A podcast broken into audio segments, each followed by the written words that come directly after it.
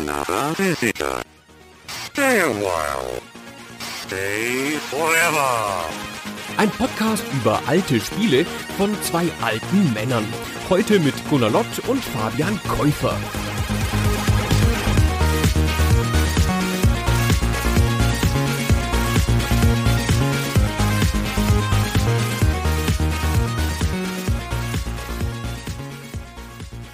Fabian, Hallo Gunnar. Hast du nicht auch manchmal das Gefühl, dass dir was fehlt? Meinst du allgemein im Leben oder so auf das Spielen bezogen? Nee, so allgemein im Leben. Ich habe manchmal das Gefühl, dass was fehlt. Man fühlt die Abwesenheit von etwas, wie ein Loch in der Welt. Manchmal ist es sichtbar aus den Augenwinkeln, manchmal ist es gar nicht da. Und ich glaube, ich weiß, was es ist. Es ist die Perfektion. In meinem Leben spezifisch und vielleicht auch in deinem fehlt es an Perfektion. Naja, aber wo soll's die auch geben? Weil du hast ja immer zwischen Idee und Umsetzung dann immer irgendwo Lücken oder Kompromisse und sowas in der Art. Also ich glaube, sowas wie Perfektion ist halt ganz, ganz schwer zu erreichen. Ich glaube, dass bei Berufen wie unseren, so Kommunikationsberufen, Journalismus, PR, Marketing, Werbung, Design oder auch Softwareentwicklung, dass man da immer unpräzise wird im Prozess. Total. Und man hat es schon vorher nicht so präzise im Kopf und dann spricht man es unscharf aus und schreibt es schlecht auf. Dann macht man noch einen Kompromiss, da gibt's Meetings und Gespräche und man einigt sich und es fehlt was. Und manchmal wird es okay und manchmal wird es sogar sehr gut und manchmal halt auch nicht. Und ich glaube, das hinterlässt so eine Lücke, so einen Wunsch nach Perfektion. Und ich glaube, der wird eher erfüllt bei Leuten, die ein Handwerk ausüben. Wo halt was Einfaches ist, wo eine Sache, die man nicht in der Tiefe ständig im Komitee kaputt reden kann, weil es nur eine vernünftige Art gibt, keine Ahnung, den Topf zu machen oder so. Mhm, stimmt. Darum beneide ich auch manchmal Leute, die in Handwerksberufen tätig sind, weil du auch so was Schönes herstellen kannst, was vielleicht genau dem entspricht, was du irgendwie dann machen wolltest. Da steckt schon eine ganz besondere Qualität oder Befriedigung dann vielleicht auch drinne. Also ich meine, bei uns, du hast es eben schon gesagt, so in den Medien, da ist halt echt immer eine ganz große Diskrepanz zwischen Ursprungsidee und dem finalen Ergebnis oder ganz oft zumindest. Also natürlich hast du manchmal auch Sachen, die schon dem nahe kommen, was du eigentlich sagen wolltest, aber auch da ist, glaube ich, immer zwischen Idee und dem finalen Ausdruck dann doch immer ein Unterschied. Und ich glaube, deswegen finden wir Videospiele so super. Und das ist ein Bedürfnis, das Videospiele zum Teil erfüllen. Deswegen hat man so einen Drang dazu, keine Ahnung, den Gamerscore vollzukriegen oder alle Level zu fahren oder den Headshot zu schaffen oder auch bei Ridge Racer die perfekte Runde zu fahren. Oh. Gunnar, das ist ein wunderschöner Einstieg, den du gewählt hast, weil tatsächlich, jetzt wo du sagst und ich darüber nachdenke, also ich finde mich in all diesen Sachen wieder, ich hatte eine schlimme Phase des, ich hole mir Xbox 360 Spiele, von denen ich weiß, es ist leicht, die 1000 Punkte daraus zu spielen und zu sagen, dieses Spiel ist für mich komplett abgeschlossen und kann für immer auf meiner persönlichen To-Do-Liste der Videospiele gestrichen werden. Und tatsächlich auch Ridge Racer ist ein Spiel, wo ich sage, ja, das ist so ein Spiel, du wolltest es einfach perfekt beherrschen. Du wolltest einmal um diese Strecke fahren, ohne eins der anderen Autos zu treffen, ohne einmal vor die Wand irgendwie zu fahren und da einfach mit Höchstgeschwindigkeit durchheizen. Und ich glaube, das ist ein Spiel, da kann man zum Beispiel Perfektion erreichen, wenn man es wirklich lange übt. Und es ist auch so gebaut, dass man Perfektion erreichen kann, wie ich finde. Manche Spiele haben noch so eine Levelprogression oder zerfallen in lauter Aufgaben. Und dieses Spiel ist relativ pur. Purer als fast jedes andere Rennspiel. Es hat auch gar keine so eine starke Metapher wie mit Formel 1 und irgendwas, wo du noch sowas machst wie eine Saison fahren oder sowas, ja. Alles das macht das Erlebnis ja irgendwie, wie soll ich sagen, unschärfer. Ridge Racer besteht aus einer Strecke, im Wesentlichen mit Varianten. Es hat nur drei Spielmodi und du kannst nicht viel machen und was du tust, ist diese eine Strecke fahren so lange, bis du sie beherrschst. Ich glaube, das ist auch Großteil des Erfolgsrezepts dieser frühen Teile der Serie gewesen, bevor dann auch dieser Druck entstanden ist, zu sagen, hey, wir müssen irgendwie mal was anderes machen. Wir können jetzt nicht das gleiche Spiel nochmal machen mit einer neuen Strecke, sondern wir brauchen vielleicht sowas wie einen Karrieremodus. Lass uns Credits mit reinbauen, die man freispielen kann und sich dann irgendwas kaufen kann. Und alles sicherlich objektiv betrachtet sinnvolle Erweiterungen so eines Spiels, aber immer weiter auch weggehen dann von diesem sehr puren, sehr reduzierten, vielleicht auch ein bisschen mechanischen Auswendiglernen von so einem sehr, sehr gut gemachten kleinen Spiel. Das ist dann immer weiter weggefallen.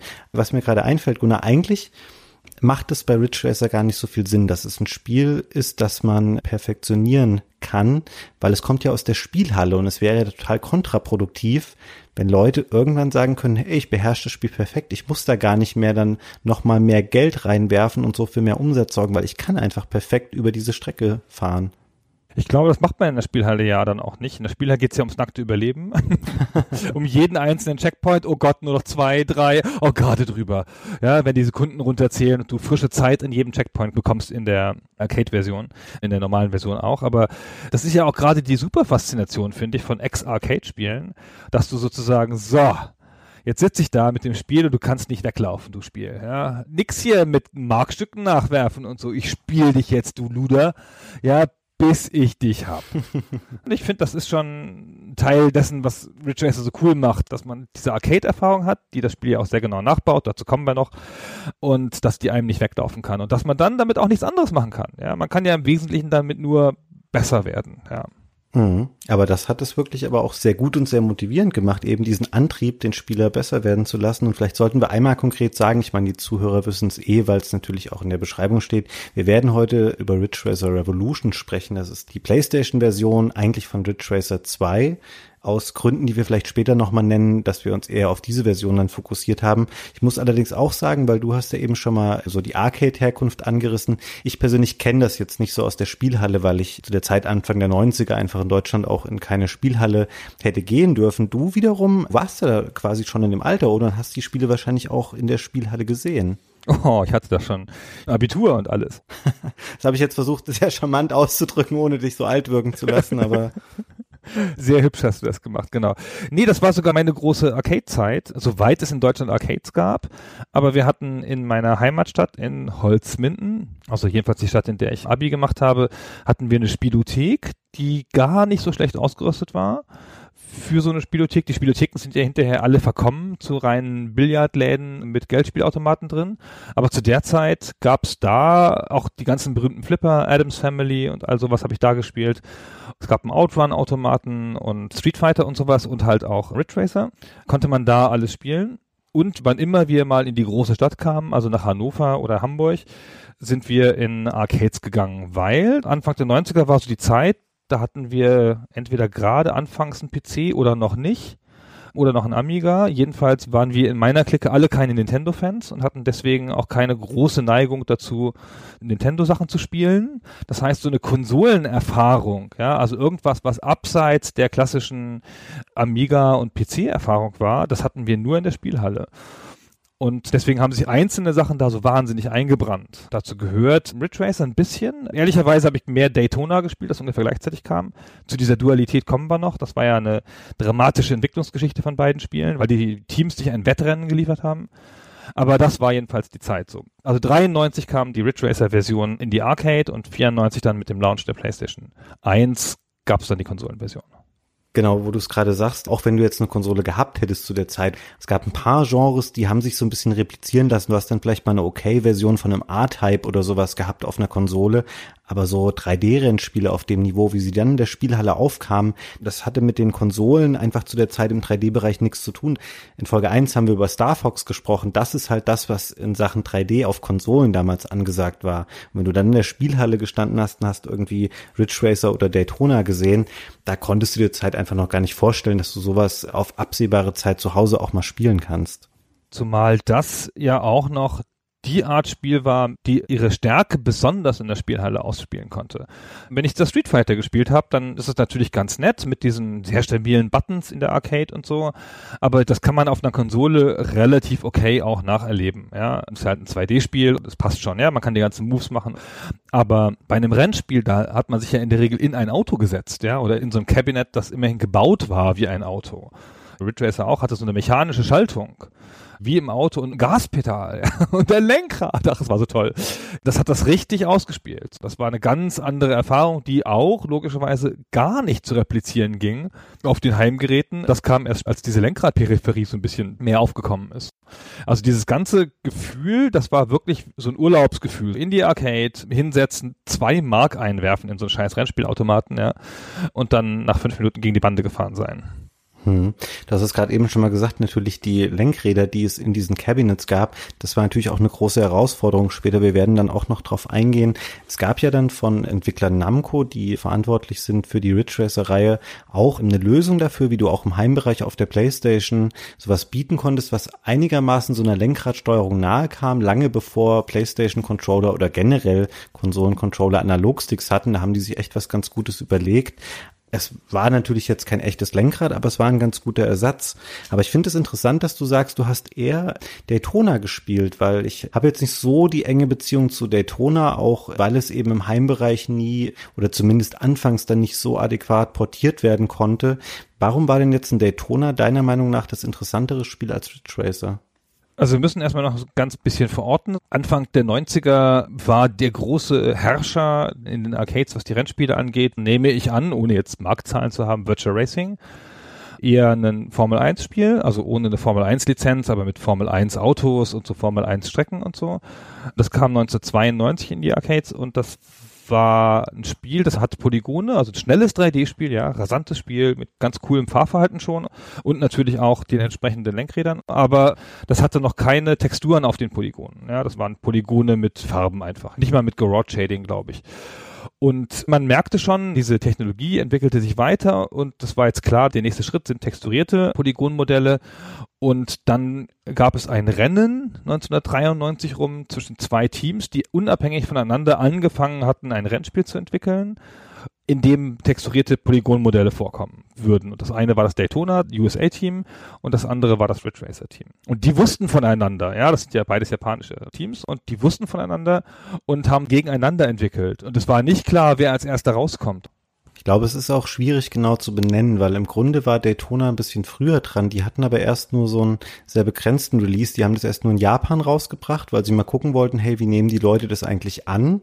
Finden die das geil, dass es da jetzt so ein 3D-Rennspiel gibt, was zudem auch mit 60 Frames lief, was jetzt auch nicht selbstverständlich war, gerade für 3D-Grafik nicht. Und dann haben sie gemerkt, oh, das ist ja super erfolgreich. Und dann hat es aber eine ganze Weile gedauert. Die haben das erst dann, ich glaube, im Frühjahr 94 auch in den Westen gebracht. Und da war dann mittlerweile aber schon Ridge Racer in allen Regionen rausgekommen. Ich glaube, das fiel dann so ziemlich zusammen, dass es auch in Europa Daytona und Ridge Racer gab. Im Grunde, wenn Daytona konsequenter sich da auf den Markt getraut hätte, dann wären sie deutlich früher dran gewesen. Und man muss sagen, im Grunde sind es zwei vergleichbare Spiele. Ich glaube, Daytona unterscheidet sich dadurch ein bisschen. Es gibt sehr viel mehr Fahrer auf der Strecke, also auch Gegner. Und ich glaube auch so ein bisschen dieses Rempeln oder so Kollisionen spielt da eine größere Rolle. Ansonsten sind es aber beides so sehr farbenfrohe und sehr unrealistische und sehr energetische Rennspiele einfach. Realismus steht da, glaube ich, relativ weit hinten an. Zumindest glaube ich, dass es auch auf Daytona zutrifft. Bei Ridge Racer ist es auf jeden Fall so.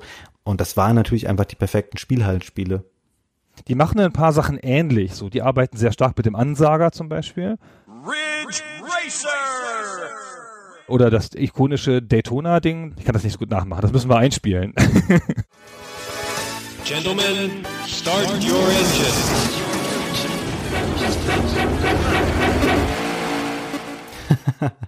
ja, Daytona fühlt sich mehr an wie ein Rennen, weil das ja einfach eine Rennserie simuliert, die Daytona-Rennen, die es ja auch in echt gibt.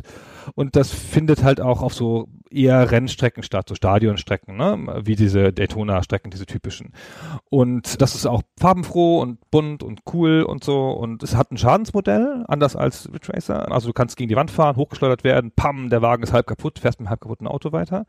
Also es versucht schon von der Anmutung seine Sportart realistischer darzustellen, ist aber jetzt auch nicht in der Tiefe ein super realistisches Spiel.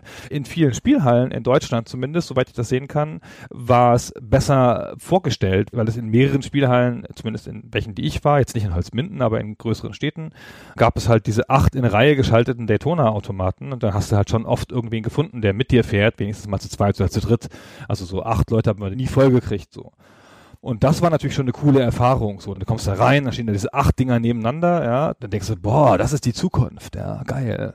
Ja, ist an sich schon sensationell, dass du halt nicht ein so ein wahnsinnig beeindruckendes Gerät da stehen hattest, sondern acht davon. Ich glaube, die waren auch wahnsinnig teuer. Also das ist schon spektakulär gewesen, sowas einfach zu sehen und sich dann mit Freunden da reinsetzen können und gegeneinander fahren zu können. Ich ärgere mich immer ein bisschen darum, dass so diese Hochzeit der Automaten an mir vorbeigegangen ist, weil ich das einfach nie so nachempfinden kann. Ich kenne das eher in der Form, wie du es vorhin beschrieben hast, so dieses, wo alles schon ein bisschen vergammelt ist und dann sitzen halt eher die Leute drin, die irgendwie in ihren Geldautomaten hocken und dazwischen stehen halt noch irgendwelche alten Spielautomaten rum, aber so diese Hochzeit, das geht mir halt leider ab. Das habe ich selber so nicht mitnehmen können. Das hat auch schon lange vor der PlayStation aufgehört, meines Erachtens. Also man sagt ja, ne, zwischen der PlayStation 1 und 2 ging das dann den Bach runter. Also auch die technologische Überlegenheit ging verloren, aber so was meine spezifische anekdotische Eigenerfahrung ist, da fing es schon so 92, 93 an, dass die einfach nicht mehr abgedatet wurden. Ja, dann kamst du halt hin. Eine Zeit lang war halt jeden Monat ein neues Gerät da. Dann kamst du halt irgendwann hin und dann stand da immer noch der Outrun-Automat.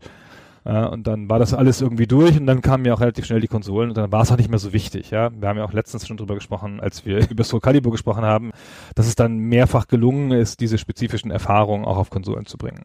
Wobei ich finde, dass wir hier noch auf einem ganz anderen Niveau sind, was das angeht, weil bei beiden Spielen jetzt bei Daytona und Ridge Racer, ich meine, beide Firmen Sega und Namco hatten ein Interesse daran, dann diese Spiele auch über die Spielhallen hinaus auch für Konsolen spielbar zu machen. Sega hatte das Problem, dass sie anfangs keine Hardware hatten, dann haben sie bei Virtual Racing noch probiert, das gab's ja sowohl fürs Mega Drive als auch fürs 32X und das sind meiner Meinung nach bestenfalls so kuriose Technikexperimente. Also es ist super interessant, Virtual Racing auf dem Mega Drive zu sehen, was auch nur deswegen lief, weil es so ähnlich wie Star Fox auch so einen Zusatzchip drin hatte, dadurch mega teuer war.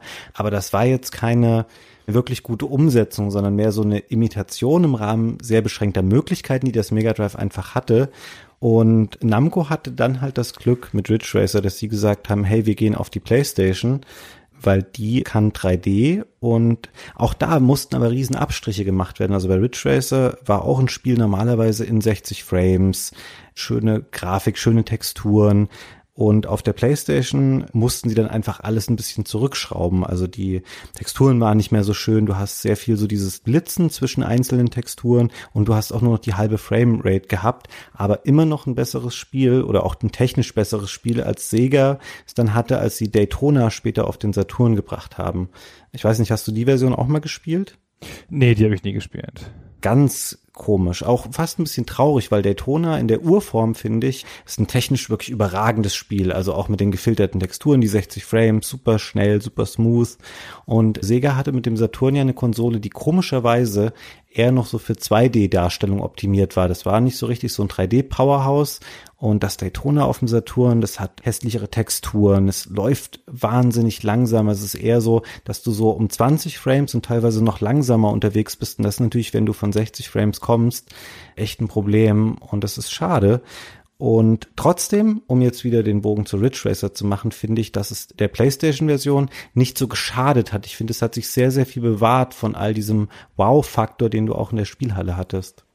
Ja, das ist ihnen irgendwie gelungen. Und ich weiß nicht, ob es nur mangelnde Konkurrenz war, aber ich weiß, dass ich damals beeindruckt war, als das kam und dass ich gedacht habe, wow, das ist ja schon puh, nicht schlecht für so eine kleine Konsole. und dass mir da Nachteile nicht aufgefallen sind. Ist auch ganz interessant, wenn man alte Reviews nachliest aus der Zeit von Ridge Racer, dann sind die des Lobes voll, ja, es ist auch ein sehr gutes Spiel, ist ja alles korrekt. Kein Mensch erwähnt, dass es nur mit 30 Frames läuft in der historischen Betrachtung jetzt wird das immer wieder erwähnt, auch wenn man jetzt Quellen nachliest, kommt das schon immer wieder vor, auch in Interviews. Aber die Reviewer damals, die Tester haben das nicht groß thematisiert, weil es offenkundig beeindruckend genug war. Ja, es war im Konsolenbereich, glaube ich, auch noch nicht so verbreitet, überhaupt diese Denke zu sagen, oh, wir müssen jetzt gleich mal gucken, läuft das Spiel eigentlich mit 25, 30 oder 60 Frames? Das ist was, was erst später dann, glaube ich, relevant wurde. Man hat es natürlich wahrgenommen, wenn ein Spiel das irgendwie mal hatte, aber es war noch nicht so ein sofortiges Kriterium dafür, wie gut ist jetzt so eine Umsetzung oder wie gut wirkt dieses Spiel jetzt grafisch auf mich. Das war da einfach noch nicht so ausgebreitet. Interessanterweise haben sie es ja nachentwickelt. Also auch das muss irrsinnig gewesen sein. Sie haben so richtig angefangen mit der Entwicklung der PlayStation-Version erst im März des Jahres 94 und im Dezember sollte es ja schon erscheinen, weil da die PlayStation kam und das war halt ein Launch-Titel. Das ist immer eine besondere Ehre, ja, wenn man Launch-Titel ist und da kann man hin und wieder sein Glück machen und hin und wieder schlägt es fehl. Und Sony war natürlich daran gelegen, da jetzt einen Arcade-Titel zu haben, ja, und auch die Lücke zu füllen des Rennspiels, das man ja immer braucht zum Konsolenlaunch. Und das heißt, sie hatten nur ein halbes Jahr Zeit etwa, bis das Team vollständig war. Und es war auch kein Riesenteam. So. In dem Interview wurde genannt, was das für ein Team war. Das waren drei Programmierer, fünf Leute mit Visualisierung beschäftigt, also ich nehme an einfach Grafiker und dann noch zwei oder so, keine Ahnung, also vergleichsweise kleines Team, ganz komisch, ich verstehe auch nicht, warum das so ist, weil heutzutage in der Entwicklung würde man sagen, man bräuchte mehr Programmierer für den Port und weniger Grafiker. Was haben denn die Grafiker gemacht? Weil die Grafiken waren ja eigentlich schon fertig.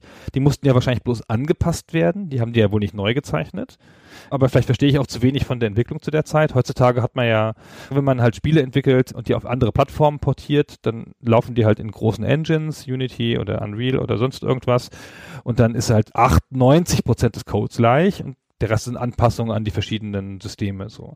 Und damals ging das natürlich nicht, ja, und zumal das System, von dem das kam, also der Chip, der in den Arcade-Maschinen verbaut war, der System 22, der war sehr viel leistungsfähiger als die Heimsoftware der PlayStation. Und die konnten das nicht irgendwie jetzt eins zu eins nehmen oder auch nur runterschrauben, sondern die haben das wohl parallel neu entwickelt. Hm. Das ist schon echt erstaunlich. Also in der kurzen Zeit und dann auch in der Qualität. Das hätte auch ganz anders aussehen können. Ich glaube, dann hätte auch diese Reihe eine ganz andere Entwicklung genommen, weil ich meine, das wurde dann einfach, ich glaube, für viele PlayStation-Besitzer der ersten Stunde auch einfach so ein Synonym für diese Zeit und für das PlayStation dann stand am Anfang für einfach so eine neue, laute und geile 3D-Welt, die halt wirklich dich wegbläst, wenn du halt vorher vom Super Nintendo oder vom Mega Drive kamst, dann hast du halt das Spiel gespielt und du hast sofort in den ersten fünf Sekunden oder vielleicht nicht da, weil da kommt ja noch ein Ladespiel, auf das wir gleich nochmal eingehen. ja, genau. Aber in den ersten fünf Minuten des eigentlichen Spiels hast du gedacht, oh Gott, ich bin in einer ganz neuen Qualitätswelt hier gelandet und ich möchte hier bitte immer bleiben und es soll immer so schön und so spaßig bleiben. Also echt ein super Job, den die einfach damals gemacht haben.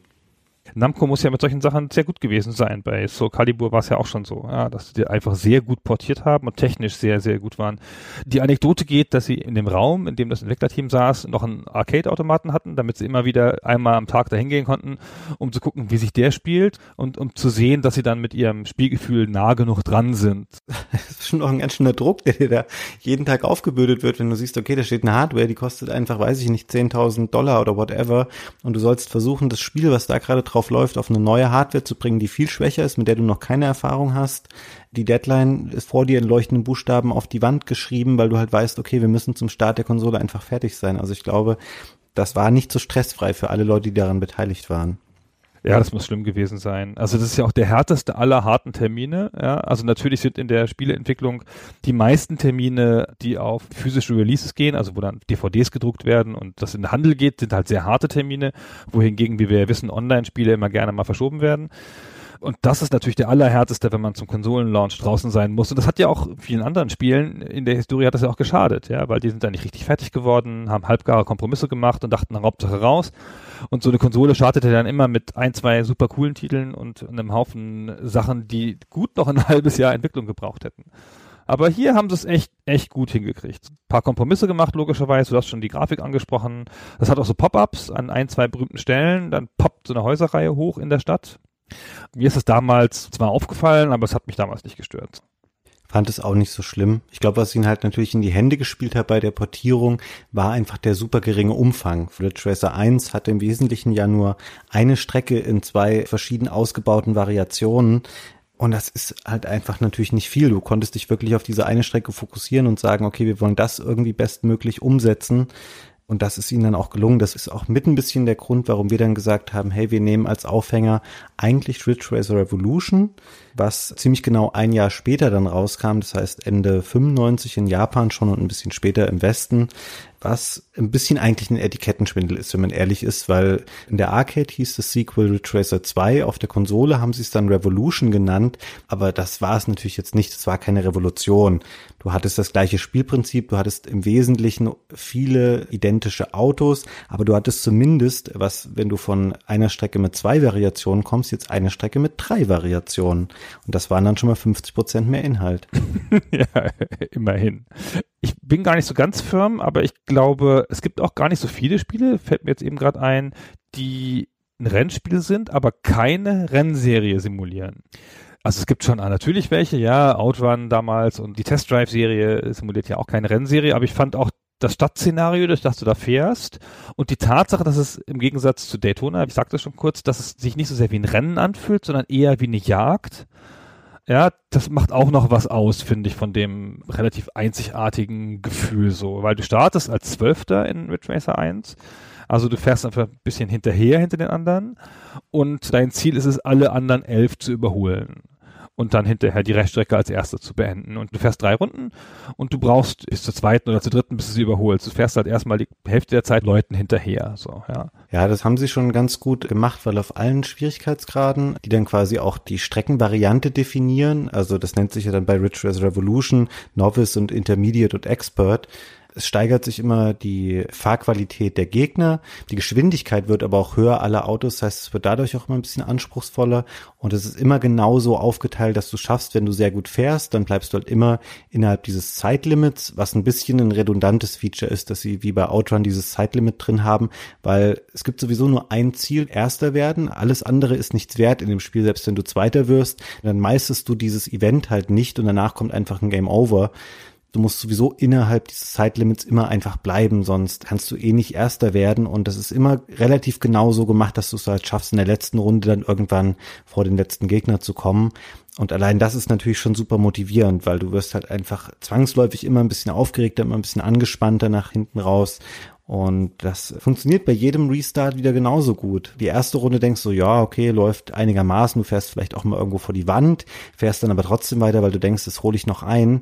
Aber je näher du dann einfach den vorderen Plätzen kommst und je mehr auch das Rennen dem unweigerlichen Ende entgegengeht, desto angespannter bist du einfach auch und versuchst natürlich dann unbedingt es zu vermeiden, nochmal irgendwo eine Kollision zu haben, weil die sind halt einfach der Grund, warum du am Ende nicht Erster wirst. Ja, genau. Also es fühlt sich schon wie eine Jagd und das nutzt das Spiel schon ganz gut aus. Pass auf, wir machen das jetzt so, wir sprechen ab jetzt über Ridge Racer Revolution und zwar, weil das kam ein Jahr später und war im Wesentlichen so ein, man würde sagen, ein Rebrush, ja, vielleicht. In einem Test von GameSpot damals stand, es wäre ein Klon des ersten Spiels. Ist im Wesentlichen eine leicht aufgepeppte Version, die von den Features her keine großen Unterschiede hat. Bringt ein großes Feature neu, nämlich den Rückspiegel die Modi sind ein bisschen anders und so weiter. Also wir können, wenn wir über das Spielprinzip reden, über die Funktionen des Spiels, über das, was das Spiel im Gameplay ausmacht, können wir genauso gut über Ridge Racer Revolution sprechen und Ridge Racer ist mit gemeint. Wir haben nur mit Ridge Racer angefangen, weil das natürlich die interessantere Geschichte hat. Klar, ist ja auch der Urvater. Ich wollte nur an den Rückspiel noch anknüpfen, dass mir das damals gar nicht so bewusst war, dass das jetzt so ein neues Feature ist. Und heute, wo ich jetzt aber beide Spiele nochmal gespielt habe, das war bei dem ersten Ridge schon ganz schön nervig, dass du halt nicht gesehen hast, kommt da jetzt jemand von hinten angerauscht. Also das Schlimme, ich habe es eben schon mal gesagt, Kollisionen im Spiel sind einfach fatal, weil es dich super ausbremst, wenn dir irgendjemand in die Seite fährt oder dich irgendwie von der Strecke ein bisschen wegschiebt. Und beim ersten Teil hattest du einfach keinen Indikator dafür, kommt da jetzt jemand. Und dadurch, dass du es bei Revolution sehen konntest, in der Cockpit-Perspektive, gab es dann den Rückspiegel. Es hat auch das Fahren ein bisschen taktischer gemacht, weil du immer entscheiden kannst, bleibe ich jetzt einfach auf der Ideallinie und riskiere aber, dass jemand jetzt mich gerade überholt, weil er ein bisschen schneller von hinten ankommt, oder schere ich halt aus und block dem irgendwie die Durchfahrt, aber dann bringe ich mich halt in eine schlechte Position, vielleicht für die nächste Kurve, weil das natürlich abseits von den Grundsachen, die man machen kann, also beschleunigen, bremsen und lenken, wie man Kurven anfährt und wie man um diese Kurven fährt, das ist ja auch ein ganz wichtiger Bestandteil von Ridge Racer Revolution oder von der ganzen Reihe. Sensationell, Fabian. Wir haben eine halbe Stunde über, über das Spiel gesprochen, haben das Wort Driften nicht einmal gesagt. Während ich diesen Mammutsatz gerade gesagt habe, dachte ich so, oh Mann, wir haben noch gar nicht gesagt, dass Driften eigentlich so das wichtigste spielerische Element von Ridge Racer ist. Genau, lass uns mal noch ein bisschen allgemeiner das Gameplay beschreiben. Also wir sagten schon, das ist ein, man würde heute sagen, ein Arcade Racer vielleicht oder ein Action Racer, ja, also ein Spiel auf Tempo. Es hat der Spielhalle geschuldet eine ablaufende Zeit und du musst halt Checkpoints passieren, damit die Zeit wieder aufgefrischt ist. De facto hat das null Funktion im Spiel, weil man ja nur Erster werden muss, genau. Und du steuerst es mit dem Digi-Kreuz und du hast keine Cockpit-Ansicht, sondern du siehst das Fahrzeug von hinten, kannst aber in die Ego-Perspektive schalten, schon im ersten. Also du siehst aber im Wesentlichen so relativ konsolentypisch das Fahrzeug von hinten, während die PC-Spiele zu dieser Zeit und auch dann kurz danach, so Need for Speed, falls das jemand vor Augen hat, die haben sehr auf eine total elaborate Cockpit-Perspektive gesetzt, ja, und mit so Instrumenten drin, die man dann sehen konnte, um so einen Realismus aus dem Cockpit heraus zu erzeugen. Das hat Ridge Racer gar nicht, ja. Das einzige Zugeständnis an eine Cockpit-Sache ist der schon erwähnte Rückspiegel, aber der ist auch einfach bloß so eingeklebt. Der ist nicht wie so eine Grafik da. Es ist einfach ein Funktions- und Gameplay-Element das wichtigste Element ist das um die Kurven fahren. Und dieses ganze Fahrverhalten ist total straightforward und auch nicht realistisch. Der Wagen kann schon ein bisschen schwanken und so. Und es gibt ein total krass übertriebenes Driftmodell. Man kann in großem Stil um die Kurven sliden und kann es dabei auch grausam verhauen, sodass man sich richtig dreht und in, in die falsche Richtung guckt und dann ist das Rennen natürlich verloren. Aber wenn man gut in die Kurven driftet und im ersten gibt es so eine S-Kurve, wenn man es richtig gut kann, kann man so reindriften in die eine Seite des S und aus der anderen Seite rausdriften. Und wenn man das gemacht hat, fühlt man sich wie Gott, weil man das geschafft hat. Es ist ganz schwer, dieses Gefühl zu beschreiben, wie schön das ist bei Ridge Racer, erfolgreich durch die Kurven zu driften. Man fährt da so an und es ist wirklich auch schnell. Also auch das muss man sagen, dieses Gefühl der Geschwindigkeit kann das Spiel extrem gut vermitteln. Du hast schon so ab der mittleren Streckenstufe und damit ab dem mittleren Schwierigkeitsgrad so Höchstgeschwindigkeiten von über 200 kmh. Und auch wenn das Spiel jetzt schon deutlich über 20 Jahre alt ist, das bringt es auf jeden Fall noch rüber. Also es ist nicht so, dass du da heute sitzt und denkst so, oh, was war denn das für ein lahmes 3D-Spiel da von Anno dazu mal, sondern das saugt dich echt noch rein und es ist super schnell. Du fährst auf eine Kurve zu, die echt anspruchsvoll ist und dann lässt du kurz das Gas los, lenkst so ein bisschen ein, tippst einmal so die Bremse an und das Auto bricht halt ganz brachial aus, also gerne auch mal fast so 90 Grad, schiebt es sich dann so um die Kurve rum und dann musst du genau im richtigen Moment das Auto wieder gerade ausrichten und dann wieder Gas geben und weiterfahren und wenn das gelingt, das ist schon sehr, sehr schön. Das eins der Hochgefühle, die man so als Spieler haben kann auf so eine ganz einfache Art und Weise. Weil es ja so ein Stadtszenario hat und keine Formel 1 Strecke, wie es ja damals viele andere Spiele gab, hat es auch krassere Kurven. Ja, es hat relativ starke Kurven, 90 Grad artige Kurven und Formel 1 Strecken sind ja gebaut, dass da reale Autos fahren können und auf den Strecken von Ridge Racer kann, glaube ich, reale Autos nicht in diesem Tempo fahren. Und du bist darauf angewiesen, entweder die Kurve sehr vorsichtig anzufahren, ja, wenn du sie schaffen willst, kannst du auch theoretisch vorher bremsen. Wenn du aber ohne Geschwindigkeitsverlust durch willst, dann musst du halt dieses Driften lernen. Es gibt da diese drei Stufen und auf Novice kannst du das Gesamtrennen ganz gut gewinnen, ohne zu driften. Das heißt, es bietet dir an, das nach und nach zu lernen. Du kannst erstmal überhaupt lernen, wie du richtig um Kurven fährst und dass du nicht überall gegendotzt aber schon auf der zweiten Stufe, auf Intermediate, ist es mir nicht mehr gelungen, ohne Driften Rennen zu gewinnen. Vielleicht bin ich auch nicht gut genug gewesen, keine Ahnung, aber da musste man dann schon anfangen, bei ein paar Kurven wirklich gut durchzufahren. Und das ist auch noch ein Punkt, wo sich Revolution unterscheidet vom ersten Ridge Racer. Es gibt den sogenannten Free-Run-Modus, wo du einfach ohne Rundenbegrenzung und ohne Gegner über die Strecken fahren kannst und quasi lernen kannst, wie gehe ich an die Kurven am besten ran, wie trifft ich da durch. Ist eine super Kleinigkeit, die natürlich auch keinerlei Anstrengung war für die Entwickler zu implementieren, aber auch was, was es im ersten Teil noch nicht gab, weil der natürlich noch stärker auf seine Spielhallenwurzeln fokussiert war und in der Spielhalle brauchst du keinen Free-Run-Modus, damit jemand das Spiel lernen kann. Das gab's da noch und ansonsten ansonsten, was du beschreibst, ob du driften musst, das hängt natürlich auch maßgeblich vom Auto ab, weil es gibt schon, obwohl das Spiel sehr unrealistisch ist, es gibt normalerweise vier Autos, du kannst aber noch relativ simpel acht weitere freischalten, worauf wir später nochmal eingehen und die unterscheiden sich teilweise sehr deutlich. Es gibt so vier Statuswerte, das ist Beschleunigung, Höchstgeschwindigkeit, Handling und Grip. Und du kannst wirklich auch sehr in die Extreme gehen. Und es gibt diese unsäglichen, ich glaube, das eine heißt Solvaloo oder so, das Auto, die so ganz schlechtes Handling und Grip haben. Ich mochte die immer gar nicht vom Fahrgefühl her, aber ich kenne auch Leute, die schwören darauf und sagen, ich möchte durch jede Kurve ganz krass durchdriften, weil diese Autos einfach immer ausbrechen. Und man kann das schon ein bisschen individualisieren in seiner Spielweise und auch gucken, was kommt mir und meinem Umgang mit der Steuerung und diesem Driftgefühl dann einfach entgegen. ja, gut, dass du die nennst. Die sind super. Boah, ich sind die furchtbar. Ja, ich kann die auch nicht so gut fahren, das stimmt schon. Aber das ist das richtige Ridge Racer Gefühl. Du hast das vorhin korrekt beschrieben. Ja, du fährst in diese Kurve und du gehst vom Gas und bremst ein bisschen. Und bei den Solvalus brauchst du das Bremsen nicht mehr. Also wirklich, du bremst nicht mehr, du sparst dir diesen Knopf, weil das Auto bricht schon beim Loslassen des Gases aus. Ja, das heißt, du kannst nicht anders als driften oder du fährst halt geradeaus quasi gegen die Wand. So. Das heißt, das sind Autos fürs Driften und das ist halt ganz geil, um das damit zu üben, ja, weil du musst es dann damit halt können. Ja, eine ganz andere Art zu fahren ist auch, finde ich, so eine logische Progression. Ja, du fängst halt an mit diesem äh, Standardauto, das kann überhaupt nichts, das nervt auch nur. Dann nimmst du das nächste Auto, ich habe den Namen jetzt vergessen gerade, aber das hat dieselben Beschleunigungswerte wie das Standardauto, aber besseren Grip. Ja, das ist einfach das überlegene Auto. Und das kannst du genauso fahren wie das erste. Und wenn du dann halt sehr cool bist, dann probierst du mal dein erstes Solvalu aus. Ich habe ja nie, muss ich sagen, mich so mit diesen anderen acht Autos, die es dann gab, so richtig beschäftigt. Die waren für mich immer so dran geklatscht, obwohl sie eigentlich ja auch sofort im Spiel verfügbar sind. Weißt du, wie man die anderen Autos freischaltet? Ja, das ist ja ein offenes Geheimnis. ich bin mir nicht sicher, ob ich das damals wirklich schon von Anfang an wusste oder ob ich das nicht erst sehr viel später herausgefunden habe, wie man das macht. Das haben wir damals gemacht, aber ich weiß auch nicht mehr, wo wir das her hatten. Das stand aber, glaube ich, schon in der Zeitschrift an. Wahrscheinlich. Erzähl mal, wie das funktioniert. Genau, also das erste Retracer und das zweite Retracer, die beginnen mit einem sensationellen Ladescreen. Du kannst nämlich, während das Spiel lädt, das allererste Mal lädt, quasi nach dem ersten Logo, kannst du ein Spiel spielen und zwar ein 2D-Spiel. Bei Ridge Racer ist das Galaxian und bei Ridge Racer Revolution ist das Galaga 88 erstmal so denkst du, völlig sinnloses Spiel im Spiel, aber eine Beschäftigung während des Ladescreens gibt's heute noch nicht oft, ehrlich gesagt. Gab's auch damals fast nicht. Bin nicht mehr sicher, ob es das, das erste Mal war, aber es kann nicht viele Spiele vorher gegeben haben, die das gemacht haben, also die dann noch die Rechenpower über hatten, um derweil noch ein anderes Spiel zu spielen. Und das ist halt dann so ein bisschen Geballer. Aber wenn du alle Raumschiffe abschießt des Gegners, keine Ahnung, 40, 50 oder so, dann werden die anderen Autos freigeschalten. Dann auf einen Schlag gleich acht also auch total krass so. Ich habe vier Pam, dann acht. Ohne Zwischenstufe und ohne andere Steigerung. Du kannst die Autos auch nicht im Spiel freischalten. Du kannst sie nur in diesem Modus freischalten. Und das wird auch nicht erwähnt in der Anleitung. Ich habe es extra nochmal nachgelesen, was ja ein bisschen unfair ist, weil wenn du jetzt keine Freunde hast oder keine Zeitschriften liest, dann weißt du das halt nicht. Und dann entgehen dir acht Autos, weil du gedacht hast, ich muss doch dieses blöde Spiel nicht spielen.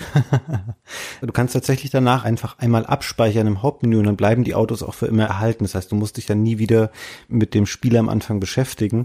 Und ich habe jetzt nochmal in der Vorbereitung für den Cast darüber nachgedacht, wie interessant ich das eigentlich finde, dass jetzt bei Rituals Revolution dieses Gallagher 88 eingebaut war, weil in absoluten Zahlen gesehen lag das ja eigentlich gar nicht so weit auseinander. Ich meine, das waren irgendwie, weiß ich nicht, fünf, sechs Jahre oder sowas, die da zwischen der Entwicklung und Veröffentlichung dieser beiden Spiele lagen.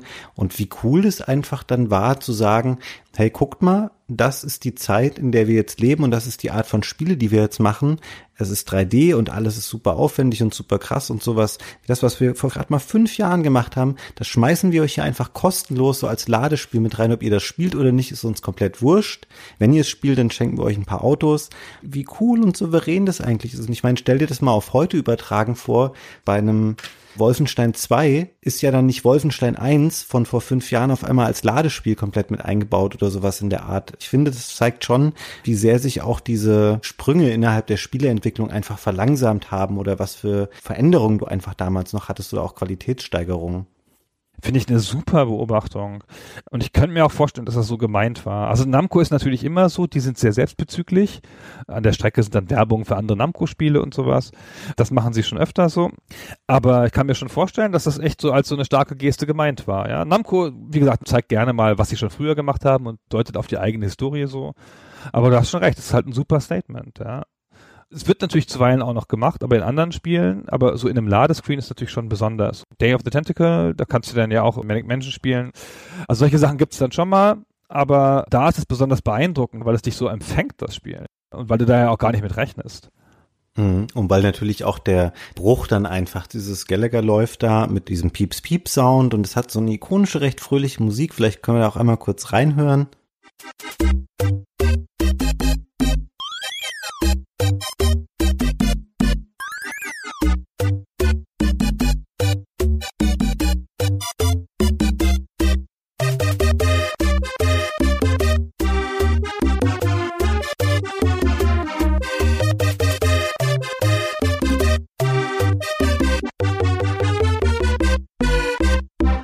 Genau, dann hast du da Gallagher gespielt und es wird so Peng-Peng-mäßig geschossen und dann geht halt einfach Ridge Racer los und es ist einfach so ein Feuerwerk für die Augen und auch für die Ohren.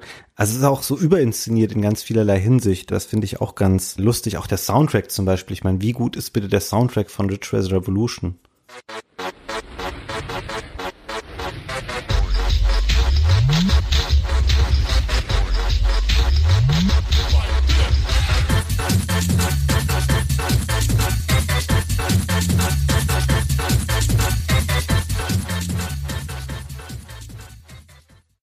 Weiß nicht, mir gefällt das nicht, aber weiß nicht genau, woran das liegt. Das ist so eine Techno-Variante, die mir spezifisch nichts gibt.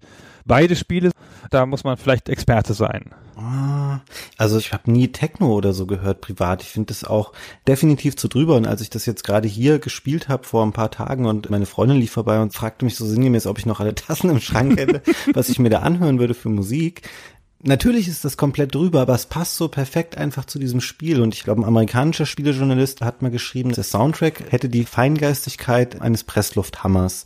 Das finde ich ganz schön. Das passt einfach perfekt. Und ich glaube, das ist auch wieder ein bewusstes Stilmittel, um dir das Spiel einfach buchstäblich wirklich rein zu hämmern. Also für mich passt es perfekt zum Spiel. Also es passt schon, ja, weil es halt brachial ist und zu diesem Geschwindigkeitsgefühl passt und so, ja. Aber ja, es könnte ja auch noch ganz schön sein. So, ich meine, fast gleichzeitig in Deutschland kam ja Wipeout mit seinem ähnlich interessanten Spielgefühl, natürlich einer ganz anderen Art von Spiel, aber halt mit einem echten Soundtrack, also mit einem lizenzierten Soundtrack und das war schon nochmal eine andere Nummer, also in meiner Erinnerung dann da mit Firestarter über die Piste zu fahren. Ja, okay, gebe ich dir recht. Aber ich meine, du hattest ja theoretisch die Möglichkeit, also beim ersten Ridge Racer komplett und bei Revolution auch noch so mit Einschränkungen, wenn du wolltest, konntest du auch deine eigene Musik hören. Auch das, wie cool war das denn bitte, dass das Spiel einfach komplett am Anfang in den Speicher der Playstation geladen wurde? Und dann konntest du die CD einfach rausnehmen, Audio-CD rein und fertig. Ist mir unerklärlich, wie sie das gemacht haben. Was sind denn das für Genies? Ja, die neue Konsole mit 4 MB Speicher und so. und dann schaffen die es da, das ganze Spiel reinzuladen. Ja, bei einer CD-Konsole, deren spezifisches Können es ist, auf diesem Medium zu kommen, dann nutzen sie das im Spiel gar nicht mehr. Ja, nutzen es einmal, um zu laden und dann ist fertig. Ja, brauchen sie nicht mehr. Spielen nur den Soundtrack davon ab. Also entweder den eigenen Soundtrack oder halt den, wie du schon sagst, den der Spieler da reinlegt. Und wenn der Spieler halt Reinhard Mai dazu reinlegt, ja, mal, kann man halt nicht ändern. Ob es da auch Videoreihen auf YouTube gibt, so die besten Songs, die man sich zu Ridge Racer anhören kann, bestimmt schon. Gibt es bestimmt auch Sachen, die einen super lustigen Effekt erzielen dann. Leider ja bei Revolution dann nur noch so eingeschränkt, weil da hat immer, glaube ich, nur noch die letzte Streckenvariante, die geladen war, in den Speicher gepasst und wenn du die Strecke gewechselt hast, dann musstest du immer tauschen zwischen Audio-CD und Spiel-CD und dann wurde es einem natürlich auch schnell zu blöd. Ja, da hat man es nicht mehr gemacht, ja, das stimmt schon. Aber immerhin cooles Feature. Das stimmt. Ich würde gern einmal der Vollständigkeit halber nochmal, weil wir sind ein bisschen von den Autos, die man fahren kann, auf das Ladespiel und dann auf den Soundtrack gekommen. Wenn man es jetzt wirklich nicht geschafft hat oder nicht wusste, wie man diese anderen acht Autos freischaltet, es gibt prinzipiell noch andere, weil sie haben natürlich dann schon versucht, diesen geringen Umfang, den sie hatten, so weit wie möglich auszudehnen. Es war dann so, wenn du es geschafft hast, alle drei Variationen und damit Schwierigkeitsgrade zu gewinnen, dann hast du so Reverse-Varianten freigeschaltet und du hast für den Time Trial, was neben neben den Rennen und dem Freerun der dritte und letzte Modus war, dann da auch noch neue Konkurrenten freigeschaltet. Es waren nochmal drei andere Autos. Und wenn du die jeweils geschlagen hast, dann kamen die auch noch dazu in den Fuhrpark. Und natürlich wollte man als Spieler einfach irgendwann es schaffen, erst diese Reverse-Kurse freizuschalten und dann im Time Trial nochmal den Expert-Modus zu schaffen, also die Expert-Variante der Strecke und da auch dann das Auto zu schlagen, was da dazu kommt. Ist nämlich dieser White Angel, den man auch auf dem Cover Cover des Spiels sieht und ich glaube auch von den Statuswerten her einfach das beste Auto im Spiel. Interessanterweise war der nur in der US-Version auf dem Cover und in der japanischen nicht. In der japanischen hatten sie auch ein rotes Auto. Ich habe keine Ahnung welches. Ich finde ja immer Rennspielcover sollten rote Autos haben. Ich weiß nicht, ob du mal Warhammer gespielt hast, aber in der Warhammer-Welt, in der Warhammer Science-Fiction-Welt, da sagen die Orks immer, lass uns den Wagen rot anstreichen, weil rote sind schneller. Und das hat mich so angesprochen schon mit meiner Warhammer-Erfahrung, dass auch das erste Ridge Racer, das auf dem Cover ein rotes Auto war, dachte ich, jawohl, ist ja klar, ne? Ist halt schneller.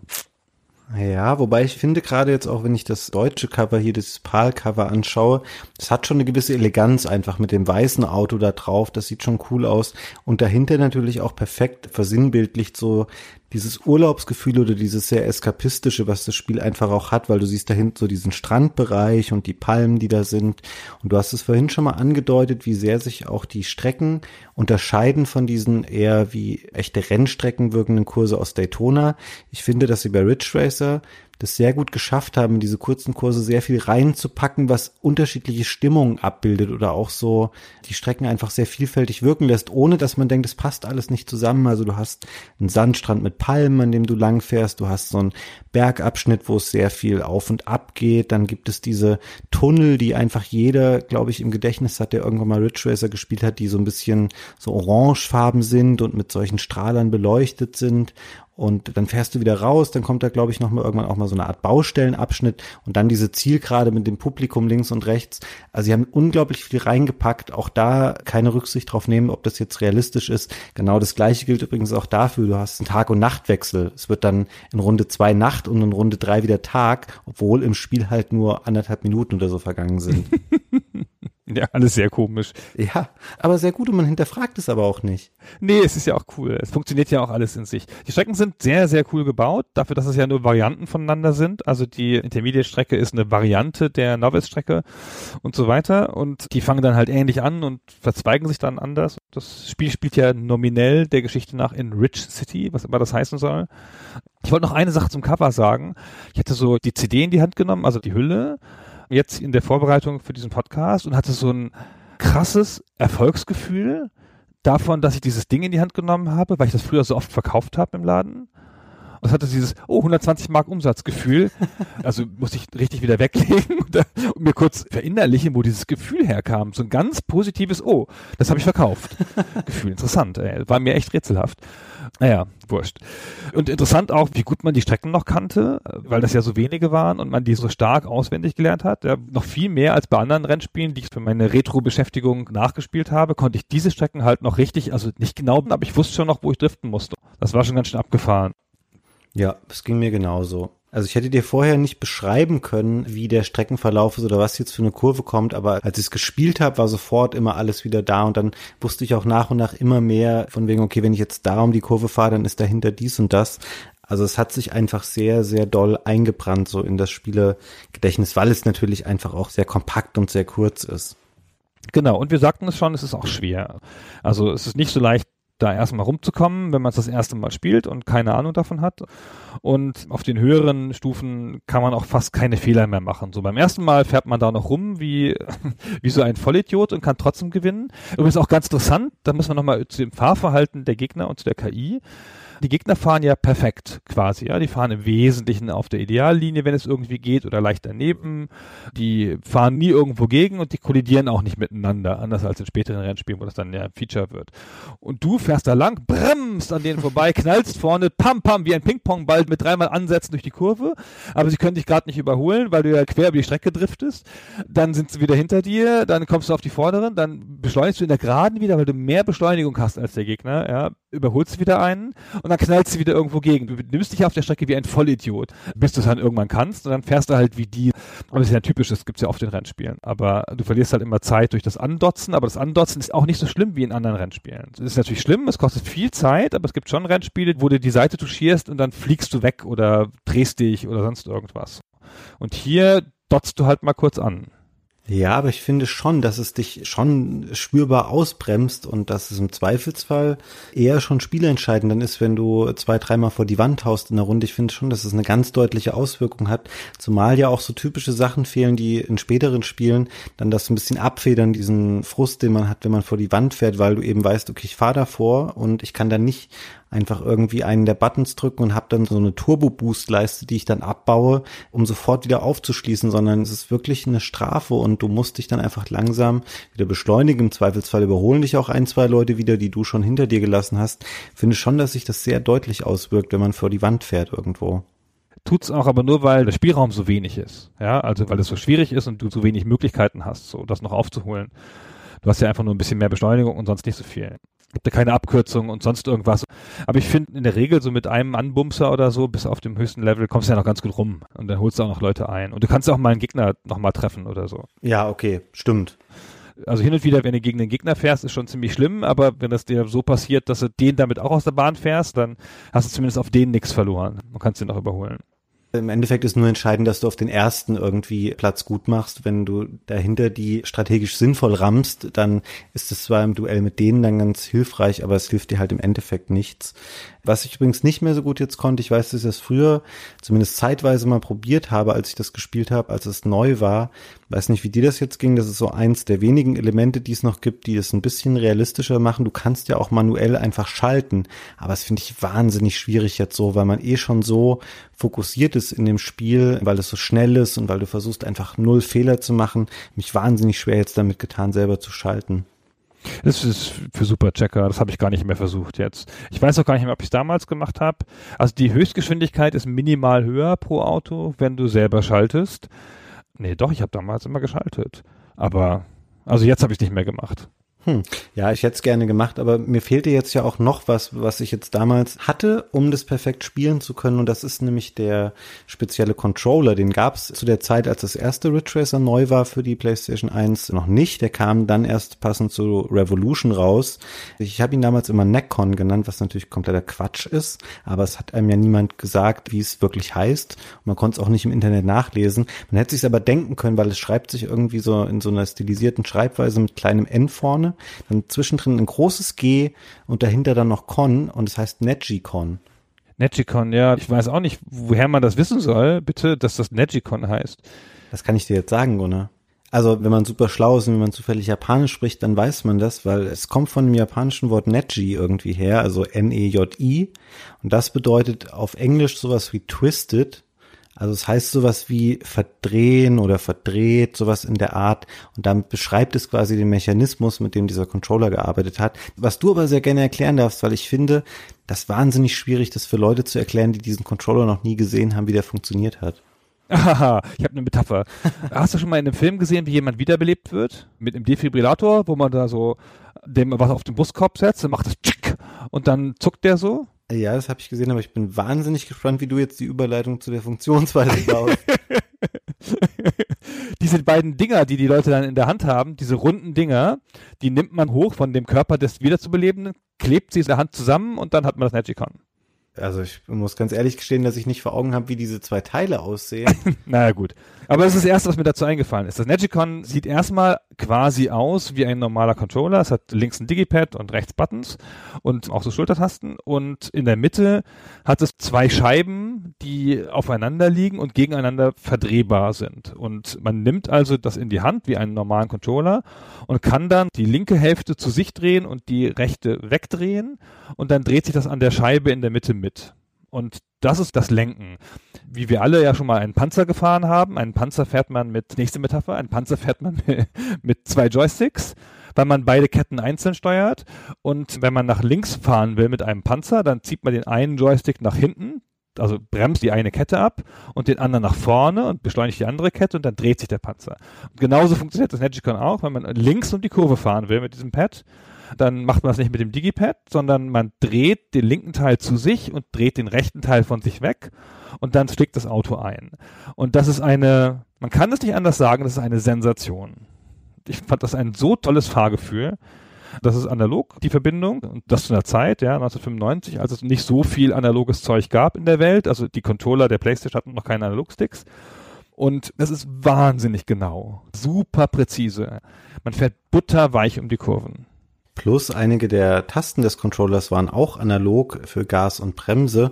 Aber das Lenken, was du eben beschreibst, es war wirklich eine Offenbarung. Und ich habe jetzt ganz lange vor diesem Podcast nicht mehr an das Negicon gedacht und war dann jetzt aber richtig traurig, weil ich habe das wirklich noch ganz, ganz viele Jahre im Schrank bei mir liegen gehabt, auch noch mit Originalverpackung und so. Und natürlich sagst du irgendwann, ey, ich habe das jetzt 15 Jahre nicht benutzt, ich verkaufe das jetzt, hab's für ein Apfel und für ein Ei verschenkt, weil komischerweise das Ding ist nichts wert. Also du kannst jetzt, wenn du den Podcast hörst, einfach auf Ebay gehen und dir so ein Ding kaufen für, weiß ich nicht, 12 Euro oder sowas so toll wie es am Anfang war, es wurde auch von anderen Spielern unterstützt, also auch so Sachen wie Wipeout oder Gran Turismo haben alle das Negicon eingesetzt, bis natürlich dann die Controller mit Analogsticks kamen und dann wurde das Ding halt starkartig einfach redundant.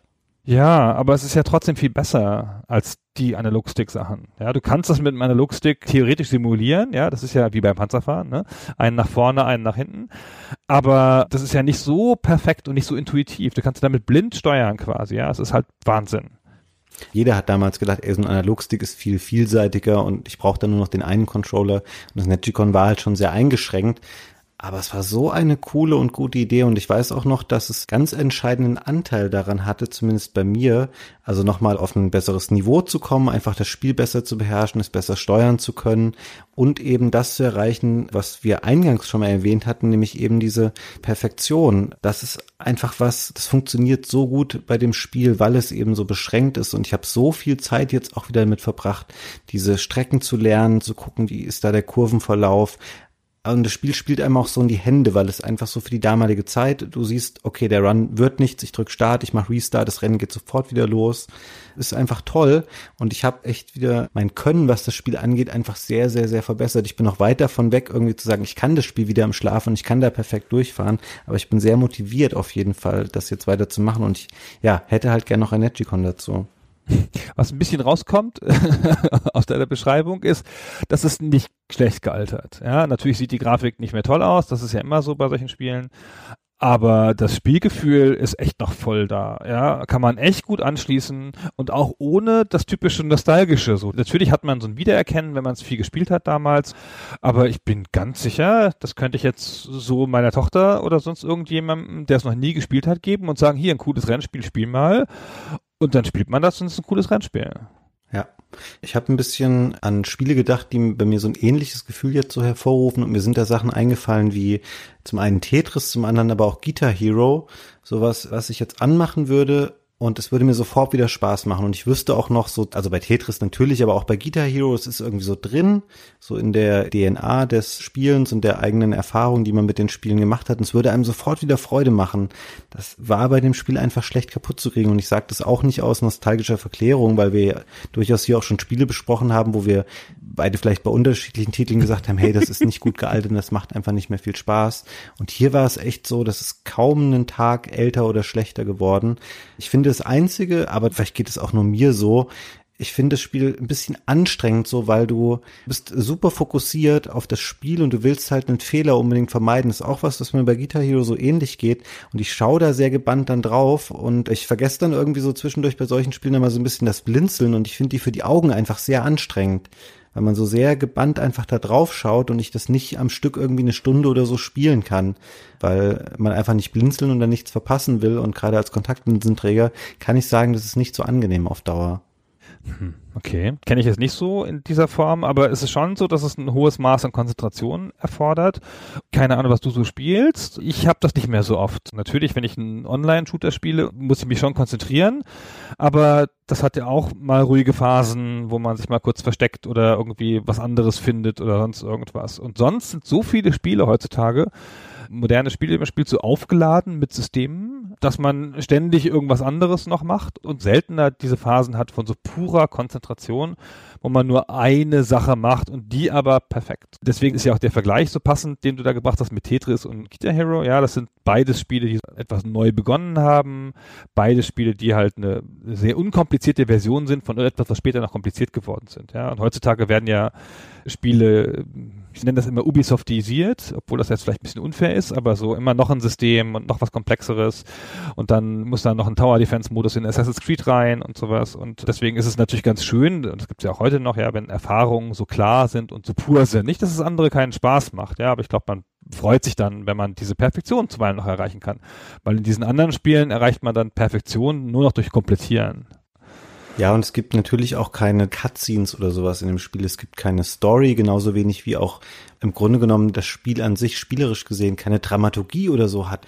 Also ein bisschen durch den Schwierigkeitsgrad ja, aber eigentlich wirst du da reingeworfen und dann musst du das Spiel mehr oder weniger perfekt beherrschen. So, du kriegst nicht großen Tutorial irgendwie was beigebracht oder so, sondern das läuft halt immer so auf wirklich Vollgas vor sich hin und erfordert deswegen auch permanent eine ganze Aufmerksamkeit. Und wie du es eben schon sagtest, heute hast du so viele Systeme in Spielen drin und ich ertappe mich auch manchmal dabei, obwohl es das ist wirklich eine ganz schlimme Angewohnheit, dass man natürlich, wenn man irgendwie gerade ein Spiel spielt, zwischendurch nochmal so aufs Handy guckt, wenn irgendwie im Spiel gerade irgendwas passiert, wo man nicht so 110 Prozent aufpassen oder irgendwas machen muss.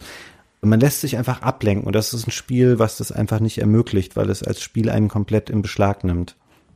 Und das ist ja auch toll. Und dabei gibt es sich sogar noch Mühe, dich abzulenken, ja, weil das ist ja nämlich an vielen Stellen ganz besonders inszeniert. Da fliegt mal ein Helikopter drüber. Es gibt relativ viele Sachen am Wegesrand zu entdecken, ja, weil es auch echt ein schönes Spiel ist, ja, schön gebauten Strecken ist mit viel Abwechslung. Also es hat auch einfach eine sehr klar lesbare und auch wiedererkennbare Strecke. Gerade wenn du so oft fährst, dann denkst du, ah, jetzt kommen wir gleich wieder in die Stadt und in der Stadt ist der Endspurt. Ich muss ihn in der Kurve noch kriegen, weil auf der langen Geraden kriege ich ihn nicht und so. Schon sehr cool. Weißt du, was leider nicht so cool war am Spiel? Fällt mir jetzt gerade ein, das ist der Mehrspieler-Modus. Es gab keinen Splitscreen-Modus leider, was dazu eigentlich ganz gut gepasst hätte, wie ich finde. Und Online-Modi war ja damals eh noch schwierig, aber es gab einen System-Link-Modus. Ich habe nie irgendwas im System-Link-Modus gespielt, glaube ich. Das heißt, man konnte zwei Playstations in Reihe schalten mit einem Kabel. Genau, ich habe das mal gemacht. Ich habe einen älteren Cousin, der auch eine Playstation zu der Zeit damals hatte und der wohnte zum Glück auch nur so die Straße runter, weil das Problem war ja damals nicht so ähnlich wie bei LAN-Partys auch jetzt irgendwie mal die Playstation in eine Tüte zu machen und die Kabel, sondern du musstest natürlich auch immer einen Röhrenfernseher in den zweiten noch am Start haben und das hat das dann schon sehr limitiert, dass man das wirklich mal gemacht hat. Ich weiß aber, dass es verschiedene Playstation 1 Spiele gab, auch irgendeine Doom-Version, wo wir das mal gemacht haben. Und was ganz komisch daran ist, ist, dass wenn man Race Revolution im System Link gespielt hat, dann gab es zwei andere Strecken dafür. Die nannten sich da Special 1 und Special 2 und das waren einfach die zwei Streckenvariationen aus dem ersten Ridge Racer. Und dann frage ich mich, warum baut man sowas ein, was vielleicht irgendwie, weiß ich nicht, 0,5 Prozent der Spieler irgendwie sehen werden, macht es aber nicht im Singleplayer verfügbar. Das ist mir auch unerklärlich. Was soll das denn? Ah, wie gemein. Dann waren die da drin und die haben es einem nicht gesagt. Oh, Gerade die wäre ich ja gern nochmal gefahren. Sowas Blödes. Aber brauchte man nicht für jede Playstation dann eine CD? Ja, ne? Doch, klar. Ja, ja, du hast zwei Konsolen, das war einfach nur ein Kabel. Ich glaube, das ging auch generell nur auf den frühen Playstations, weil die hatten ja jede Menge Anschlüsse noch und die hatten auch so einen seriellen Port hinten und da kam dieses Linkkabel rein, wenn ich mich richtig erinnere. Und bei den späteren PlayStation 1 Konsolen wurde das dann alles nach und nach wegrationalisiert. Ja, das ist nicht das am besten in Erinnerung gebliebene Features dieses Spiels. Nö, aber dafür nahezu alles andere eigentlich schon. Also ich habe wenig Kritikpunkte daran jetzt gefunden und ich werde es auf jeden Fall auch nach dem Cast hier noch weiterspielen. Interessant übrigens fällt mir gerade ein, weil du sagtest, Sachen, die das Spiel dir verheimlicht, obwohl es sie hat. Für die Arcade-Version von Ridge Racer 1 gibt es so einen Flyer, kann man auch im Internet finden, für die Spielhallenbesitzer. Ja, dann ist da so eine Werbung drauf für, hier, stellen Sie sich das Spiel, dann werden Sie reich, wenn Sie das in Ihre Arcade stellen. Und da ist eine Zeichnung der Karte drauf von Rich City mit dem Streckenverlauf, so. Und die hätte man ja auch mal gut noch in die Packung legen können, ehrlich gesagt. Ja, so fürs Gefühl einfach. Ja, jetzt nicht, nicht, dass die dir viel bringt, ja, aber da siehst du wirklich, wie die Strecke läuft. So. Hätte man ja mal machen können. Ah. Ich habe gerade überlegt, sieht man das im Spiel eigentlich? Ich habe gerade einen kompletten Blackout, ob man den Streckenverlauf im Spiel irgendwie sehen kann. Nee. Nee, ne? Nee, nix. Im Handbuch ist ja auch gar nichts drin, so typisches Konsolenhandbuch zu der Zeit, ja, einfach alle Funktionen erklärt, alle Menüs erklärt, fertig. Ja, aber bei dem Spiel, finde ich, kann man es wirklich auch nachsehen. Ja, das stimmt, das stört nicht, ja, ja. Weil es halt einfach so ein arcadiges Spiel ist. Und ich habe auch viel überlegt jetzt so, welche anderen Spiele danach eigentlich so ähnlich waren oder für mich so ein ähnliches Gefühl hatten. Ich bin lustigerweise auch über ein Spiel gestolpert, über das ich echt schon auch jetzt 20 Jahre lang nichts mehr gelesen oder gehört habe. Ich meine, vielleicht kennst du das noch so ein bisschen, du kommst da eher noch stärker aus dem PC-Bereich. Da haben sie ja versucht, mit einer Serie oder mit einem Spiel namens Bleifuß so dagegen anzutreten. Erinnerst du dich noch daran? Ja, klar, Bleifuß, ja, ja, klar. Bleifuß hat das auch gar nicht so schlecht getroffen. Ist halt eine andere Art von Setting, ist halt nicht so cool urban. Das erste Bleifuß hat auch mit so vielen Outdoor- und Naturstrecken hat das angefangen. Gut, dass du es sagst. Ich wollte bei Bleifuß noch eine Frage stellen. Bleifuß war das erste Spiel, in dem es mir aufgefallen ist, dass die Gegner um dich rum in einer Wolke fahren. Also die Gegner bewegen sich in gewissem Abstand zu dir mit. Die fahren vor dir weg und hinter dir her. Und wenn du langsam fährst, dann kommt die ganze Wolke an Gegnern, kommt dann erst später ins Ziel. Und dementsprechend gibt es das andere Modell für Spiele ohne gute Renn-KI, dass einfach jedes Auto seine vorgefertigte Zeit fährt. Ja, der eine ist halt, keine Ahnung, in 1,30 da, der andere in 1,40 und so weiter und so fort. Und je nachdem, wo du dich einsortierst in dieser Zeit, kommst du halt auf den Platz raus. So. Das sind die beiden ganz einfachen Modelle. Aber Ridge Racer scheint mir eher auf der Wolke zu liegen, aber es scheint auch ein bisschen freier zu sein. Ich habe ein paar Mal versucht rauszufinden, indem ich die Strecke immer wieder gefahren bin, ob ich den Rennverlauf identisch haben kann beim zweiten Mal, ob der ähnlich sein kann, wenn ich beim zweiten Mal dieselbe Zeit fahre. Ist aber nicht so. Ich bin dann schon mit einer Zeit Dritter geworden und dann bin ich beim nächsten Mal langsamer gefahren und bin damit Erster geworden. Also es muss schon so eine Dynamik im Streckenverlauf auch geben. Oh, echt? Das überrascht mich jetzt, aber ich hätte schon gedacht, dass zumindest auf den vorderen Plätzen die immer eine relativ ähnliche Zeit fahren. Also es sind natürlich keine großen Unterschiede, ja, aber es ist genauso passiert, wie ich gesagt habe. So, ich bin auch mit jemandem kollidiert, vielleicht habe ich den deswegen aus, auf den Takt gebracht. Also es ist auch nicht die Bleifußwolke. So ist es nicht. Wenn du langsam bist, dann hast du gar keine Chance, schon weil dir die Zeit ausgeht. Also es muss schon noch irgendwie so ein bisschen Reaktion auf dich haben, oder so mit den Überholvorgängen oder so. Hm. Müsste ich im Detail nochmal weiter drauf achten. Ich fände es ja eigentlich gut, wenn es eher das zweite von dir beschriebene Modell wäre, weil ich finde, bei dem, was du jetzt hier die Wolke nennst, ist eigentlich das gleiche wie das, was auch so ein Gummibandeffekt oder so ist, ne? Ja, genau. Ich finde das immer nicht so cool, weil ich das Gefühl habe, dass es mich ein bisschen um die Früchte meiner Arbeit so bringt und als Spieler auch nicht so ernst nimmt, sondern man halt immer so ein bisschen gepampert wird, damit man unterhalten wird durch das Spiel. Das ist an sich auch nichts Schlechtes, aber es nimmt natürlich immer ein bisschen was weg von der eigentlichen persönlichen Leistung dann. Ja, das stimmt. Das stimmt schon. Aber es gibt dadurch ein vergleichsweise realistischeres Renngefühl, weil du mehr Kontakt mit den Gegnern hast und die nicht nur 1-1-1 passierst.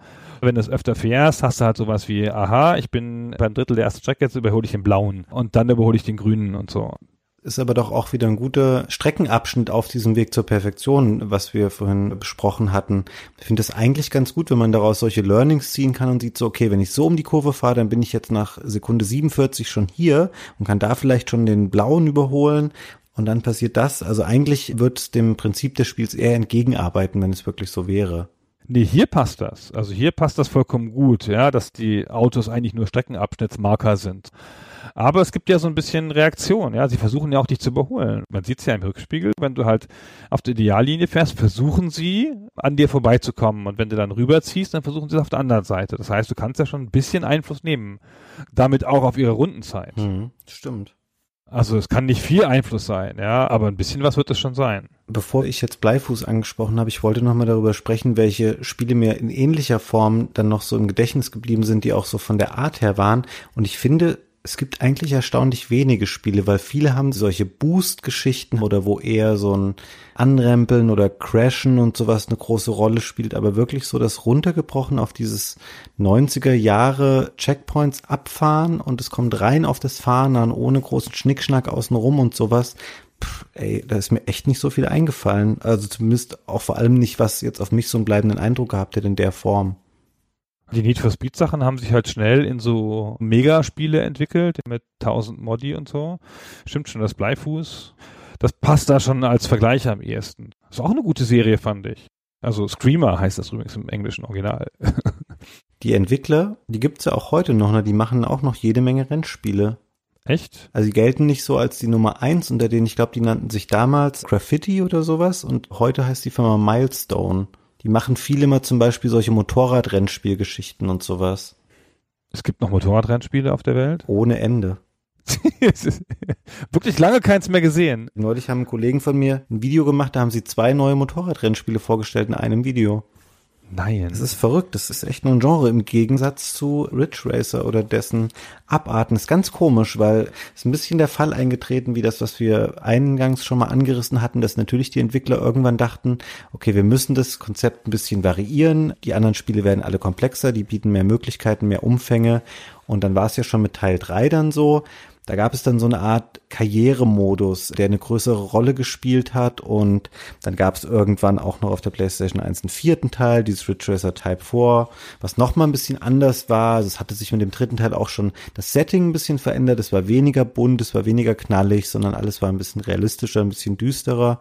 Und für mich war das da so, dass mich die Serie leider auch immer weiter dann so verloren hat, auch auf den Folgegenerationen, die es dann gab, wo noch einige Male Ridge Racer wieder Launch-Titel war, nämlich mit Teil 5 auf der PS2 und auch später nochmal lustigerweise auf der Xbox 360. Da gab es dann Ridge Racer, was war denn das? 6, 2005 für Xbox 360 und auf der PlayStation 3 nochmal, ein Jahr später. Ja, nochmal Launch-Titel, ja. Crazy aber die haben mich nicht mehr so abgeholt irgendwie. Ich weiß auch nicht warum. Ich glaube, je mehr in diesem Spiel drin war, je komplexer und je weiter es wegging von diesem sehr reduzierten, ich lerne eine Strecke auswendig und das will ich irgendwie perfekt können, umso mehr ist mein Interesse daran leider verloren gegangen. Waren schon noch gute Spiele. Ich glaube, das 7er zumindest war echt noch ein gutes Spiel. Das habe ich noch ganz okay in Erinnerung. Also die PS3-Version. Das war halt auch ein besonderer Moment. Zu einer richtigen Zeit mit dem Arcade-Gefühl und dieser Nähe, noch dieser Erinnerung an die Arcade, ja, mit ihrer Purheit. Und dann hinterher gab es natürlich auch einfach viel Konkurrenz noch durch andere Serien, die das zumindest mit den elaboraten Modi drumherum besser beherrscht haben. Ganz interessant übrigens, das war ja Launch-Titel für die PSP, du sagst es schon, glaube ich. Und das war das Original Ridge Racer, das erste dann nochmal. Und da gab es doch diesen berühmten Auftritt von Ken Kutaragi auf der, auf der E3, glaube ich, in der Sony-Pressekonferenz, wo er dann das so gezeigt hat, live, wie es halt läuft auf der PSP, so mit so einem begeisterten, und guck mal, Rich Racer! und dann Stille im Publikum und er ist wirklich irritiert, weil kein Mensch jubelt und muss das dann noch so noch verstärken. Hier, das bringt doch voll die Erinnerungen wieder, dass man das Spiel spielen kann. Und ich wette, die Leute haben alle das gedacht, was ich gedacht habe, als ich gehört habe, dass die Ridge Racer drauf machen, da habe ich gedacht, Kinder, dafür brauche ich keine mobile Konsole. Das kann ich auf meiner Playstation spielen. Bringt mal was Neues, ja, was auf diese Konsole passt. Stimmt. Das war der Moment, wo ich gedacht habe, guck mal, Sony wird diesen Konsolenkrieg verlieren gegen den DS, weil der DS bringt lauter neue Sachen, die ich noch nie gesehen habe. Und die bringen das Spiel, das ich schon auswendig kann. Oh, das wäre so ein schönes Thema für einen anderen Podcast, Gunnar, weil ich kann mich noch sehr lebhaft an diese ganze Zeit erinnern und wie ich am Anfang mich geschämt habe für den Nintendo DS, weil er so scheiße und so hässlich war und die PSP so geil aussehende Spiele hatte und dann ein paar Monate später trotzdem aber jeder den DS haben wollte, weil es einfach lustige neue Spiele gab und nicht mobile Kopien von bestehenden PlayStation-Spielen. Also es ist eine super interessante Zeit. Na, dann machen wir mal einen eigenen Podcast für. Das ist das einzige Mal, dass ich richtig recht gehabt habe mit einer Voraussage. das muss ich doch breit ausbreiten. So. um noch kurz die Geschichte der Ridge Racer Spiele abzuschließen, ist ja leider wirklich eher so ein bisschen unrühmlich dann. Es gab noch jede Menge mobile Ableger auch. Du hast es eben schon beschrieben mit der PSP-Version. Es gab auch ein, ein DS-Spiel und es gab iOS und Android-Spiele und dann gab es vor mittlerweile auch schon wieder sechs Jahren Ridge Racer Unbounded dann nicht mehr entwickelt von Namco in Japan, sondern von Bugbear, von den Flatout-Leuten. Und das war so ein Spiel, das hat sich dann genau diesen Sachen gewidmet, die ich vorhin schon mal beschrieben habe. Es gab so Rempeleien und Explosionen und auch so ein Stadtmotiv, was unglaublich stark benutzt wurde und abgenutzt wurde. So eine etwas düstere Stadt und dazu läuft so Dubstep und sowas. Es war, glaube ich, für sich genommen ein gutes Spiel, aber es hat halt noch viel mehr so seine Individualität dann aufgegeben. Und ja, seitdem gab es auch nichts mehr zum Thema Ridge Racer leider. Ist aber auch, glaube ich, generell ein schwieriges Ding, wenn eine Serie sich durchs Reduziertsein definiert. Das kannst du ja nicht beibehalten, ist es, sonst ist es ja keine Serie. Ja? Du musst ja eigentlich was hinzufügen. Du kannst ja nicht mehr weiter reduzieren. Ridge Racer 1 hat schon so niedrig angefangen, wie es nur irgend geht für so ein Rennspiel. Mit einer Strecke, was willst du da noch wegnehmen? Also du musst dem Spiel ja was hinzufügen, sonst kannst du diese Serie aufgeben. Vielleicht hätte man sie gar nicht weiterführen dürfen, aber sie hat ja noch ganz ordentliche Spiele hervorgebracht. Ja, ich glaube, für sich genommen waren auch die Nachfolger alles ganz gute Titel. Es war nur für mich nicht mehr so das, was ich mir erhofft hatte. Und deswegen hatte ich ja auch, als wir uns hier auf das Thema für die Folge geeinigt haben, dafür votiert, dass wir Revolution nehmen, weil es einfach noch dieses sehr reduzierte und sehr pure Konzept hat mit ein bisschen mehr Umfang und danach ist eher schon für mich so eine Komplexität dann angenommen hat oder so eine Wandlung, die nicht mehr für mich so ganz diese Sogwirkung hat und einfach diese Vereinnahmung und dieses Suchtgefühl, was, um jetzt nochmal diesen Vergleich zu machen, ich auch bei Tetris oder Guitar Hero hab, wo ich einfach sofort drinne bin und mich auf diesen sehr wenigen Content und diese sehr wenigen Anforderungen, die da bestehen, einfach zu 100 Prozent wirklich einlassen kann. Ja, das geht mir auch so. Für mich war die Serie dann auch irgendwie weg und stand meinem Leben ferner, aber die ersten beiden habe ich halt gespielt wie irre. Wir haben ganz gut die Faszination rausgearbeitet, die das Spiel so hat. Mir fällt auch gar keine Facette des Spiels jetzt mehr ein, die wir noch außen vor gelassen haben. Also nochmal eine Empfehlung vielleicht aussprechen. Ich weiß gar nicht, das Revolution jetzt in der speziellen Form, ob man das so gut noch nachspielen kann jetzt heute. Also ich meine, ob es das noch gibt in irgendwelchen Stores. Ich habe es jetzt in der Originalversion gespielt, aber man sollte es mal angeschaut haben. Es ist ein sehr schönes Stück Zeitgeschichte der frühen bis mittleren 90er. Das kann man doch bestimmt noch im Original kaufen. Kriegt man das nicht auf Ebay oder sowas? Doch, ich glaube sogar sehr billig, aber brauchst natürlich auch noch eine Konsole, wo das dann reinpasst. Geht ja in die PS3 immerhin noch. Stimmt wenn er PS3 hat. Ich habe es mit der Original PS1 Disc in der PS3 gespielt. Ich nutze die PS3, um meine Tochter von neueren Konsolen fernzuhalten, weil Dance Dance Revolution kann sie auch auf der PS3 spielen oder Just Dance oder sowas und dann ist das damit irgendwie abgetan. Das ist ja so schön bei Kindern, dass sie das nicht unterscheiden können, welche Konsole geiler ist. Sie gucken ja nur auf die Spiele, also noch. In Kürze wird sich das ändern. Na gut. Ja, dann vielen Dank für das Gespräch. Ich hoffe, es hat allen Leuten, die uns zugehört haben, bis hierher Spaß gemacht und ihr konntet was Neues lernen, vielleicht sogar noch über Ridge Racer. Oder ihr habt zumindest vielleicht die Anregung bekommen, das Spiel durchaus doch mal auszuprobieren, weil es macht wirklich noch Freude. Mir auch vielen Dank. Dann bis zum nächsten Mal. Ciao. Tschüss.